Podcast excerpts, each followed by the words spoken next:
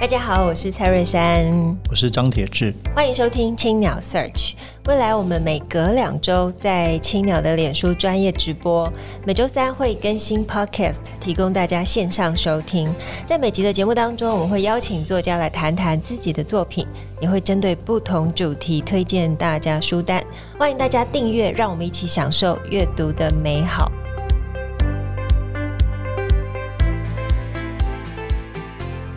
欢迎收听第三场的左岸巷弄沙龙计划沙龙的色彩对谈。上周我们邀请到演员吴可希，跟我们分享影视工作以来的心情，还有跟我们分享他如何诠释内心的色彩。那么再上一次呢，则是邀请策展人方旭中跟我们一起呃来讨论了整个策展的缘起呢，跟发行的计划。那我们今天很荣幸可以邀请到我们的呃纪培慧，Hello，那铁子好，铁哥要先帮我们。简介一下他的。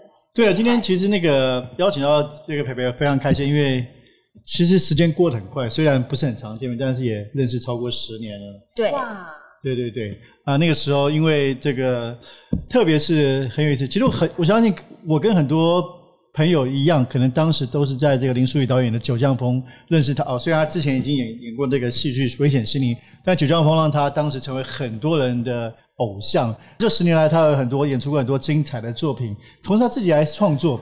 那那时候我们之间有一个比较特别的合作，是我在硬科文学杂志编了一个专题，关于音乐节。那时候 Woodstock 应该就是二零零九年吧，Woodstock 四十周年之夜，就找这个裴慧来写一篇文章，因为他很能写，所以觉得很特别的合作。今天这个有一阵没见到他，今天来跟他聊一聊他最近的一些心情、创作，甚至阅读，其实蛮开心的。也、yeah, 很高兴今天可以来这里看到大家，然后很高兴可以跟铁志哥再度见面，还有认识珊珊姐。呃，之前对啊，我跟铁志哥是在呃我在大学的时候曾经有在一间呃咖啡店打工，然后那个时候第一份打工，而且跟今天咖啡嘛，对不对？而且那个时候有时候他们会让我练习做咖啡，然后对铁志哥就会说：“好吧，那我来喝喝你做的浓缩。”我想说，所以 真的吗？你要喝吗？所以你也是看着铁志哥长大的，对对 对，彼此对对对，那个时候我也是，还不是中年啊，只是后青春期而已。所以那最近呢？最近忙什么？最近呃，最近就是在用另外一种形式来说故事，嗯，嗯，因为其实作作为演员，要遇到那种好像灵感对到的那种呃。角色其实并没有机会，并没有那么多。然后有时候，如果真的有很棒的角色来了，有没有时间又是另外一件事情。所以我觉得，身为一个喜欢说故事的人，我就想说，在等待的期间，我也想要用不同的方式去表达我内心的一些灵感。所以最近就是在忙着创作这件事。写剧本。对。可以问大家你会。这是好奇你想说什么样的故事？所以你最近写的剧本是哪一方面的？是亲情的、惊悚的？亲情的，是亲情的，是在写我跟我妈妈之间这种成我们一起成长的这个过程之中。哦、因为我妈妈也是一个非常自由的灵魂，跟你一样。我妈妈比我更加的自由，欸、我觉得我还比较接地气。谈到 key point 就是自由。哎哎、欸欸、，yes。Yes，我现在拿到的就是象征自由的左岸的蓝，它是一个拿铁无糖咖啡。那关于自由，来，我们请请呃培培继续跟我们聊，为什么说你的妈妈也是自由的灵魂呢？所以自由的书店自认为它的精神是自由，所以这是个 key word。对，key word。所以你的自由的定义是什么？嗯，我妈妈她是一个非常不按牌理出牌的人物，然后她在，我觉得在她当时那个年代，比如说要一个女孩子然后出国留学，其实是需要很大的勇气，然后也要对自由有某一种渴望跟向往，然后她就毅然决然的就去了，然后去了体验之后，她又毅然决然的回来。我觉得不管是出去或回来，都是需要很大的勇气。所以我一直很敬佩我的母亲这一点，嗯，然后她也不害怕去尝试任何新的东西，比如说她觉得她回到回到台湾，可能她还想要继续精进自己的英文，所以她去参加了英语俱乐部，然后就是你要写一一整篇演讲稿，然后在一大堆不认识的人面前演讲，用英文演讲，我就觉得哇，我妈妈真的好勇敢，好厉害哦。对，他其实一直这个习惯一直持续到差不多四十五岁。OK，然后他就是每一个月他就会要准备四份英文的演讲，然后你就会看到他下班之后就在那边很认真的写他这一次要讲什么样的话题。嗯，然后我就从小看着我妈妈这样很热衷的在学习新的东西，比如说他就会去学拼布，他就会去学画画，他会去学油画、水彩，她、嗯、就一直一直不停的在精进自己的内在。然后我就常常看着我妈妈这样，我觉得我也有被她影响到。所以你是个很爱学习的小孩。嗯、我少我妈妈一些。来，所以你自己也是一个自由的人吗？就是包含在创作的领域上，你有没有想过要如何去展展现你呃，可能跟妈妈学来的一些好个性呢？嗯，我觉得我好像从来没有跟我妈妈表达说我在她身上所看到这些优点。那这次我创作这个故事，就是把我眼中看到的妈妈呃描写下来。那希望有一天。如果很有幸的可以把这个作品完成，嗯、然后就想要分享给她看。哇！想分享跟她一起成长的我，看到了她美好的那一面。嗯，说到学习，就是跟阅读相关嘛。那你自己觉得自己是个爱阅读的人吗？可以再更爱阅读一些，所以要多去书店。那对啊，最近最近有读什么书吗？跟大家分享一下。我最近呃读完最震撼的一本书是叫做《内在英雄》。那他是荣格学派的学生，对心理学的书，然后他就将呃人的原型，他在更简要的分为六种原型人格，然后呃里面有一句话，我来找一下那句话，真的很让我很震撼。对，他我把它收在我的 Instagram Brain Food 里面的 category，大家可以去上季培会的 Instagram，大家也记得在季培会的粉丝专页上按赞。他我现在。网络也慢，所以我想一下，他那个时候呃，里面有殉道者、魔术师、孤儿，还有斗士，斗士 fighter，还有另外一个是什么？Anyway，他就是说训道，就是我们每个人都有自己内在的一些呃习气。嗯，那比如说训道者，他就会一直的习惯自我牺牲，然后没有画自己的界限，嗯，然后他们以为这样子会得到快乐，可是训道者不一定得到救赎。嗯嗯嗯，因为真正的救赎是在你学会为自己画出那个界限。是。那有一些人，他可能是觉得他是孤儿啊，我想起来是，流浪者，还有一个是流浪者。有些人觉得自己是孤儿，他就一直处在一种被遗弃的状态。然后，但是当你用这样的角度去看你的生活周遭，有点像是你发出了什么频率过去，这个世界就会用同样的频率回应你。但是我们其实都是沉睡的英雄，我们只是在等待醒来。发现自己的习气是什么，然后把眼睛张开。嗯，那为什么为什么打中你这么对你影响这么深？我就觉得以前的我可能一直，我就有做那里面的测验，然后我做完测验之后，发现我有点像是呃流浪者跟孤儿的中间，就一直不知道为什么在心里面内在可能是长成长的过程中比较没有朋友，比较寂寞，一直觉得自己有一块是孤儿的。可是我觉得在这件这几年，可能也是心情上面比以前以往更加成熟，然后也去整理自己之后，才发现其实我是一个非常幸福的人。嗯，然后当我把这样的念头放进脑子里面，然后睁开那个我是幸福的这个只眼睛之后，我发现。我我一直有很多很多幸运的事情发生在我身上，就像刚刚，比如说我们准备要直播了，可是我的手机只剩五趴，怎么办？然后珊珊姐就突然神救援，就说我有行动电源，而且 是满的。对，所以我就觉得，如果我愿意把那样自己是幸运的眼睛张开的时候，我就会发现，其实我真是幸运的不得了。有时候真的是一本书，它告诉你某一种信念之后，你。真的去验算，然后就会发现是真的。Okay. 所以我为什么会被这本书打到的原因就是这样。真好，真好。而且我在刚刚培培刚刚讲到的呃书的介绍里面，我读到了一个东西叫做勇气。对，就像是曼特林红，象征的是一个很强大的勇气的力量。而且勇气这个我也很喜欢这个题目。其实左岸咖啡真的是从小喝到大。真的耶！真的真的真的，就像培培看着你长大一样。你不是要问勇气吗？所以我们我们这样算是一个 teammate。真的，我们是一个队伍。队伍对。好，你你你这个是什么蓝呢？你这个是象征宁静氛围，可你今天不能宁静啊！你今天要你今天要狂野一点，或是充满生命力的昂烈奶茶绿。不是这个，这个是咖啡，这是自由。它还有另外一个所以大家如果想要知道五个颜色代表的意义，就要记得来华山。对，华山有一个特别的策展的区，然后有五种颜色的展示。其实更重要的是，它还搭配了很多的对台湾独立书店的介绍。嗯、那包括这边我们看到情根，就情根雨读这个书店。那在其实在隔壁间有很多书店推荐的书。所以这一次左岸咖啡也特别跟很多独立书店的合作，因为其实独立书店我自己以前会不来台湾和国外都喜欢到处去逛。嗯，我觉得每一个独立书店都是一个，你刚刚说自由也好，它都是一种老板自己想做什么做什么嘛，对不对？独立书店就是我是自由，我可能喜欢诗集，我可能喜欢卖小农的。相关的书其实也是一种独立的姿态，那让这个社会有更多元的可能性。不管是选书或者它的空间，其实真的非常鼓励所有朋友到不同的地方。我觉得不管台北、花莲各个地方，其实都有非常精彩的独立书店，所以大家要多去看，而且要看 Verse 地形，你就可以看到全国独立书店地图。诶，你自己呢？你有一些逛书店的特别的经验吗？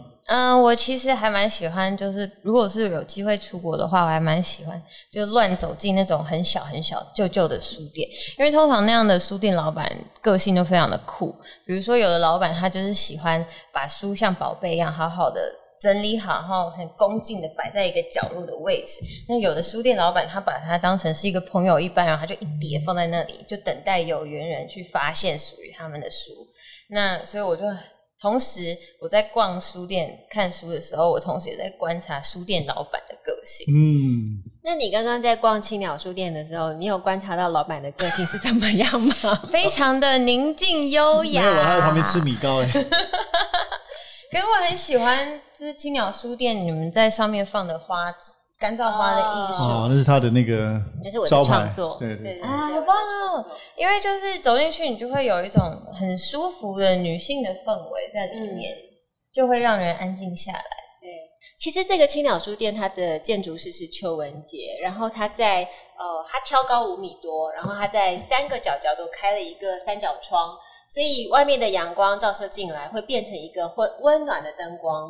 嗯、那但是在正午的时候，其实那个灯光是有点锐利的，因为三角形这是一个比较尖锐的形状。嗯、所以我当时中间就用很多美丽的植物，而且是真的植物，嗯、然后放在那个地方让阳光照射，然后慢慢的变色。所以它本来是蓝绿色，就像我们左爱巷弄沙龙计划的蓝绿色一样，然后慢慢的变成一个很美丽的黄色。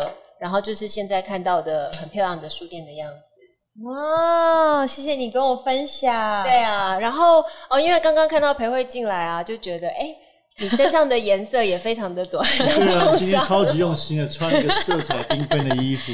其实这个还蛮有趣，这个缘分，这个是因为我就我觉得我影被我妈妈影响的部分，就是我也很喜欢去逛各式各样奇怪的东西。那现在其实最新的，你可以接触到陌生人的作品，就是透过 Instagram。然后这个这个衣服呢，是一个现在是在就读服装设计系大三女生的作品。然后我看到之后，我就好喜欢，然后我就我也不认识她，所以我就直接 message 他，然后就说我好喜欢你的作品。然后我这次有一个左岸像那种哦特哦，你为左岸特别跟他买这个衣服哇，不是，我就说我觉得很契合，那你可不可以？这这一套让我穿来上这个节目，然后他就说当然好啊，然后我们就因此认识，然后就聊天变成了朋友。所以他所以他所以他知道你是谁哦？他他知道，而且你也好适合开独立书店。真的吗？因为我很喜欢跟陌生人交流。对啊，对对，我们也是，就是喜欢跟各式各样不同喜欢书的人，就像哦一起交流讨论，然后有些变成好朋友。嗯，因为有时候。呃，自己或是自己的朋友，其实都有点像是同频率的人，嗯，然后你很难去打破那个同温层。可是如果你就是把你的心打开，然后开放各种机会进来，去认识新的人的话，你就节省很多时间。那培培，你除了青鸟书店刚刚有来过之外，你自己还有去过台湾哪一间书店是你很喜欢的呢？诶。我第一个我不知道那个算不算是独立书店，水准书局算是哦，是是是，yes，它是只是比较，它是只是比较便宜，喜欢打折的独立书店。对，老板很可爱，很爱聊天，老板超酷的。你你第一次进去买了多少书？我第一次进去的时候买了八本的，是不是？老板水准，老板真的很可爱。他有收你钱吗？有啊。他如果不收我，就会坚持叫他收下，哦、因为我买的书蛮贵的。可是他打的折就就还蛮低的，而且可爱。老板很酷哎，他就会去挖他的一箱书，然后他就说这本我觉得这一本你也会很喜欢，对对对，这个你拿去，不收你钱。我说不要啦，你照算钱。他说没关系，你拿回家。这样子真的可以开书店吗？怎么办？好担心哦、喔。他他靠别的啊，不是。这一次呢，左岸相当特别挑选了十间的独立书店，跟大家介绍一下。胡思二手书店，自己的房间，唐恩书店在台南，奇经塔才青青的岛，青根语读小书店，新手书店，三余书店，信鸽法国书店，青鸟书店，里面很多都是我们自己的好朋友，也很常常去哦。那就像我刚刚说的，真的这里的书店就是涵盖了这个我讲全岛台湾不同的地方，其实就有的很有在地特色，有的很有老板自己的风格，大家非常值得去看。而我们这次呢，左岸巷弄沙龙计划，如果你没有办法走遍全台湾，你也可以来华山。那在华山的呃，从七月十二号到九月四号的早上十一点到下午九点钟，都在艺术西街里面有展出，然后也欢迎大家都可以来走一走，挑一本书。哎、欸，再问你关于刚刚谈阅读跟咖啡，那演员呢还没好好聊这个事情。就演员对你来说，这个身份是什么样的意义？像你刚说你喜欢跟陌生人交谈，那演员是你有机会去。扮演另一种人吗？还是你怎么诠释演员对你的意义？啊，我的解读会像是，嗯、呃，我跟导演，然后我跟所有的工作人员，我们好像做了一个 sandbox，然后就是在这个范围里面，然后我们大家一起去共同的去创作出一个影像的作品。嗯，那我觉得，因为人的气息是互相有影响的，所以当我们全部很专心的在做一个作品的时候，会有一种共同的旋律。然后那个那样的旋律就会在作品里面被呈现出来，那是一种空气感。好会讲，哦、这种感觉很棒哎，就是一种团队，可是大家在这个团队里面都彼此有自己的灵魂跟角色，嗯、然后变成那个作品其实是难以想象，嗯、但是却充满了火花跟美丽。我还听说一个很有趣的事情，就是我是。呃，在拍《接线员》的时候，我们的服装惠美姐她跟我分享她之前跟蔡明亮导演合作的一些心情。她说他们在前置作业准备的时候，呃，蔡导演他就会准备可能是一本书或者一篇诗集，然后就会发给每一个工作人员，然后就从那一本书当做一种共鸣的基准点，嗯、大家彼此调频，然后看完了之后再下去创作。然后我那时候听到这个分享，我就觉得。太惊艳了！哇，好厉害哦！那那你演过这么多戏，你有我不知道这个问题会很奇怪，哪一个角色最让你陷进去走不出来？好的，印象最深刻。好的，好，讲好，不要讲。我知道你演过鬼片吗？对，我我其实还蛮呃喜欢尝试不同类型的片子。那我觉得我近期最影响我最深的其实是《恋爱 ING》，嗯，因为这是一个非常。活泼明亮、开朗的一个作品，呃，有别于以往，不管是恐怖的啦，或是走内心深层角色喜剧。对，可是喜剧还有一点很第一次还有点不太有把握的是喜剧节奏这件事情。那 Ken 哥也在这部分帮了我很多很多的忙。那希望透过这个作品可以带给大家更多欢笑，而且呃，Ken 哥他也花了很大的力气在呃调整整个剧本它的那个呃节奏。然后还有他的段落跟桥段都是有深思熟虑过的。那也是因为他帮我做了这个很安全的 safe 的 sandbox，然后我就在里面还蛮恣意的挥洒我在大家面前从来没有呈现过有点搞笑的那一面。所以以后会以后会继续希望有机会可以演喜剧。是喜欢 有潜力看起来。那个时候我就想说，我每一天都这么开心的在工作。怎么会有这么完美的事情？真的，真的。如果演员有人那笑场怎么办？季老师就把它融合在剧情里面。哦，所以我刚刚就融合，就说对对对，就是这样，很棒。真的，真的，真的。哎，所以你接下来会有新作品吗？最最新的就是八月七号在 Netflix 平台上面会播出的《恋爱 ING》。八月七号在 Netflix。哇，非常期待！大家所以想要看剧都会搞笑，就可以在上面看。对，会一定会让你笑的。不好笑，你跟我说，或许或是你去跟阿 Ken 说。不好笑，你就送他一个咖啡，对不对？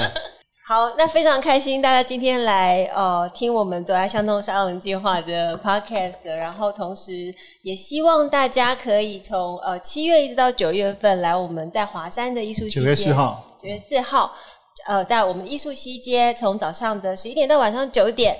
那我们今天的直播就进行到这边，也非常感谢，非常欢乐。谢谢两位，大家一起独立思考吧。